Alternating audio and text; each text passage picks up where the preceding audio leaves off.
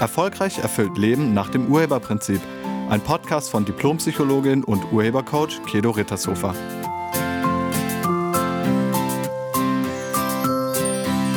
Hallo, herzlich willkommen und schön, dass du da bist. In diesem Podcast geht es um Mental Load.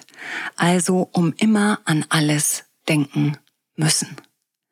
Zum einen habe ich dazu eine Frage bekommen von einer Hörerin und zum anderen kenne ich das auch selber. Wir ziehen gerade um. Ähm, das bedeutet, bei mir läuft auch mein Gedankensystem auf Hochtouren. An das denken, an das denken, das einpacken, das dahin, das dahin, das dahin. Ähm, was nehmen wir mit? Was lassen wir hier? Was kommt auf den Sperrmüll und so weiter. Vielleicht kennst du das ja auch. Und wie gesagt, ich habe eine Frage bekommen und von Julia und Julia fragt, liebe Kedo, kannst du mal einen Podcast für Mental Load machen? Wie kommt man aus einem gefühlten Hamsterrad wieder raus? Beziehungsweise wieso finde ich mich überhaupt in so einer Position wieder? Mein Kopf kann gar nichts mehr aufnehmen. Ich vergesse Termine, funktioniere irgendwie und alles ist immer nur noch stressig. Warum ist das so? Okay, Julia, das mache ich gerne. Und vielleicht kennst du das ja auch. Also dieses Mental Load, wenn du immer an alles denkst und wenn dir gleichzeitig immer mehr Sachen einfallen, die zu machen sind.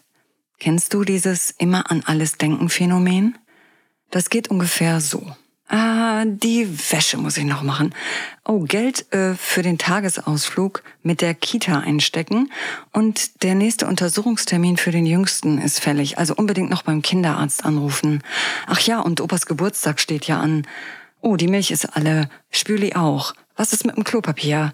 Ach ja, und unbedingt noch beim Zahnarzt anrufen. Kennst du das? Viele Mütter haben dieses Phänomen. Ganz häufig. Manchmal auch Väter. Aber auch im Berufsleben ist das Phänomen an alles Denken nicht selten. Während man in einer Sache beschäftigt ist, also während man mit einer Sache beschäftigt ist, laufen im Hinterkopf unzählige weitere Gedanken mit kleinen oder größeren To-Dos. Das führt zu einer Grundanspannung und ist auf Dauer wirklich stressig und mega anstrengend. Viele Frauen und einige Männer haben nicht nur ihren Job im Kopf, sondern immer auch das ganze Familienleben. Alle Termine von den Kindern, vom Mann, von sich selbst, von allem. Man kämpft mit der Aufgabe, den Familienalltag neben dem Joballtag zu managen. Für dieses Planen und an alles denken also das Management im Kopf, wurde in den letzten Jahren der Begriff Mental Load geprägt. Mental Load bedeutet, an alles zu denken, an das gedacht werden muss und es managen zu wollen. Manchmal höre ich dann den Satz, wieso, das macht doch ein CEO auch. Mm, ja, allerdings mit einem kleinen Unterschied. Dieses Mental Load bedeutet organisieren, planen, entscheiden und natürlich auch selbst ausführen. Und das ist der Unterschied zum CEO, der führt nicht selbst aus. Während man gleichzeitig plant, organisiert, entscheidet und ausführt, plant man erneut und organisiert und entscheidet und führt aus. Das läuft die ganze Zeit.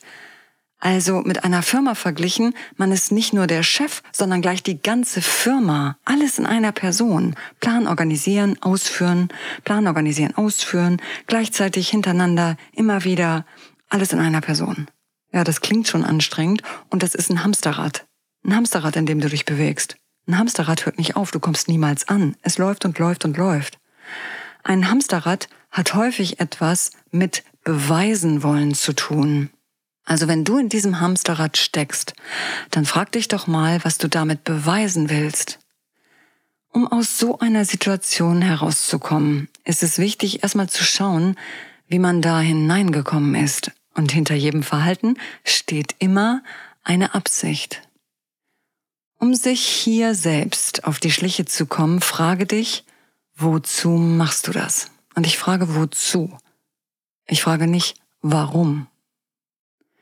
Wenn du jetzt denkst, naja, ich mache das, weil es sonst keiner macht, ich mache das, weil immer alles an mir hängen bleibt, dann sind das Antworten auf ein Warum.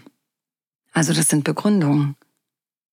Die will ich aber gar nicht wissen, weil die bringen dich nicht weiter. Du müsstest fragen, wozu machst du das? Vom Urheberstandpunkt aus betrachtet erschaffen wir uns unsere Ergebnisse selbst. Immer. Und zwar durch unsere Gedanken beziehungsweise durch unsere Überzeugungen. Wenn alles an dir hängen bleibt, dann hast du das hervorgebracht. Und jetzt ist die Frage, mit welcher Absicht, also wozu? Was steckt dahinter? Was befürchtest du oder was erhoffst du dir dadurch? Wieso darf dir niemand helfen? Was ist denn mit dem anderen Elternteil? Es gibt Eltern, bei denen läuft das gesamte Familienleben hervorragend Hand in Hand. Beide sind berufstätig und beide managen gemeinsam das Familienleben. Tja, und dann gibt es Paare, da bleibt alles an einer Person hängen. Einige denken jetzt, das liegt doch dann an dem anderen Partner, oder nicht? Das liegt doch daran, dass der nicht mithilft. Ja, das kann man denken. Das wäre dann allerdings der Opferstandpunkt. Man selbst sieht sich dann als Opfer, an dem alles hängen bleibt, und der andere ist natürlich der Täter, weil er oder sie eben nicht mitdenkt oder eben nicht mithilft. Dieser Opferstandpunkt bringt dich nicht weiter. Der führt nur zu Streit, Stress und extrem schlechter Stimmung. Also lade ich dich ein, einfach mal den Urheberstandpunkt einzunehmen. Frag dich, was du damit zu tun hast. Wie hast du es geschafft, dass alles an dir hängen bleibt? Vielleicht glaubst du, dass du als Frau für Kinder, Haushalt und Familie zuständig bist. Glaubst du das? Frauen übernehmen den Großteil der Hausarbeit und nach der Geburt auch den Großteil der Kinderarbeit. Das hat eine Studie herausgefunden von August 2018 vom Statistischen Amt der Europäischen Union. Ähm, der Name der Studie hieß Das Leben von Frauen und Männern in Europa, ein statistisches Porträt. So, laut dieser Studie wird die Hausarbeit in Deutschland zu 72 Prozent von den Frauen übernommen. Und bei der Kinderbetreuung liegt die Leistung der Frauen bei 88 Prozent. Vielleicht denkst du als Frau, dass du das machen müsstest, weil es ja gesellschaftlich von dir erwartet wird oder weil deine Mutter das auch schon so gemacht hat. Denkst du das? Wenn du das denkst, dann kann es sein, dass dahinter noch eine Überzeugung liegt. Nämlich, wenn ich das nicht hinbekomme, dann bin ich keine gute Ehefrau oder keine gute Mutter. Tja, und dann willst du mit deinem Verhalten beweisen, eine gute Mutter und Ehefrau zu sein. Das wäre dann der Beweis und der Grund fürs Hamsterrad.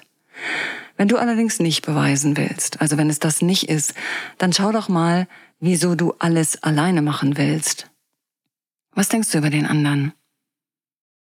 Denkst du vielleicht, der macht das nicht richtig oder die macht das nicht richtig? Oder denkst du über die anderen, die können das nicht so gut wie du? Oder die machen das einfach zu langsam? Manchmal sind Männer verwundert, wenn ihre Frauen wütend werden, weil sie dieses oder jenes nicht gemacht haben. Das erzählen sie mir ganz oft im Paarcoaching. Ähm, sie sagen dann, die Frau beklagt sich darüber, dass das Frühstücksgeschirr immer noch auf dem Küchentisch steht oder der Wäschekorb überquillt und dringend gewaschen werden muss. Und die Männer sind dann verwundert und fragen sich, warum die Frau so wütend wird und immer meckern muss. Die bräuchte doch nur was zu sagen. Und dann hätten die Männer das getan. Wenn nicht sofort, dann ein bisschen später halt. Ist ja auch Wochenende. Aber das ist einigen Frauen in diesem Hamsterrad schon zu viel. Die denken dann, wenn ich es erst sagen muss, dann kann ich es ja gleich selber machen. Ganz oft erleben wir in Partnerschaften einen Anspruch. Der geht häufig von den Frauen aus, aber Männer haben den auch. Das ist ein Anspruch nach Gleichheit. Also ich nenne das den Gleichheitsanspruch.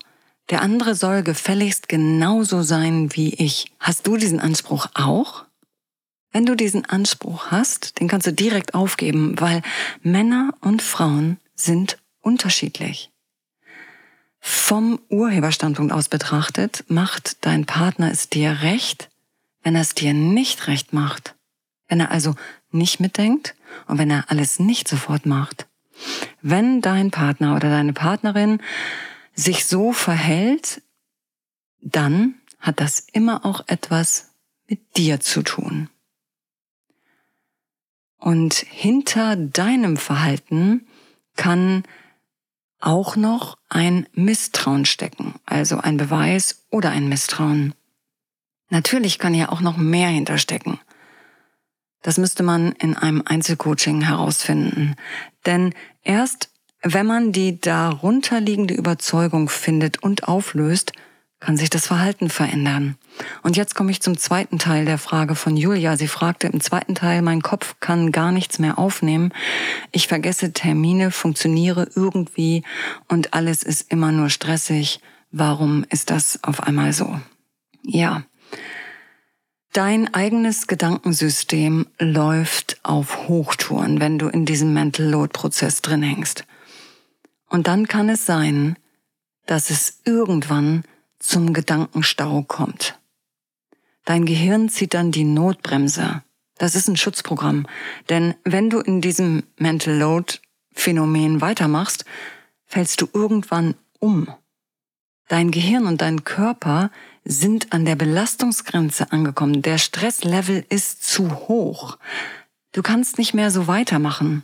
Und wenn du ganz ehrlich bist, willst du das auch nicht mehr. Wenn man selbst keine Lösung weiß, dann müssen andere das Problem lösen. Wenn du jedoch vor lauter alleine machen müssen nicht um Hilfe bitten kannst, dann zieht dein Gehirn irgendwann die Notbremse. Jetzt werden die anderen durch deine zunehmende Vergesslichkeit, durch dein extrem Stresslevel, also durch dein Genervtsein und die immer deutlicher hervortretenden Konzentrationsschwächen auf die Missstände aufmerksam. Wenn du es nicht sagen kannst, wirst du es deutlich zeigen, du wirst es leben.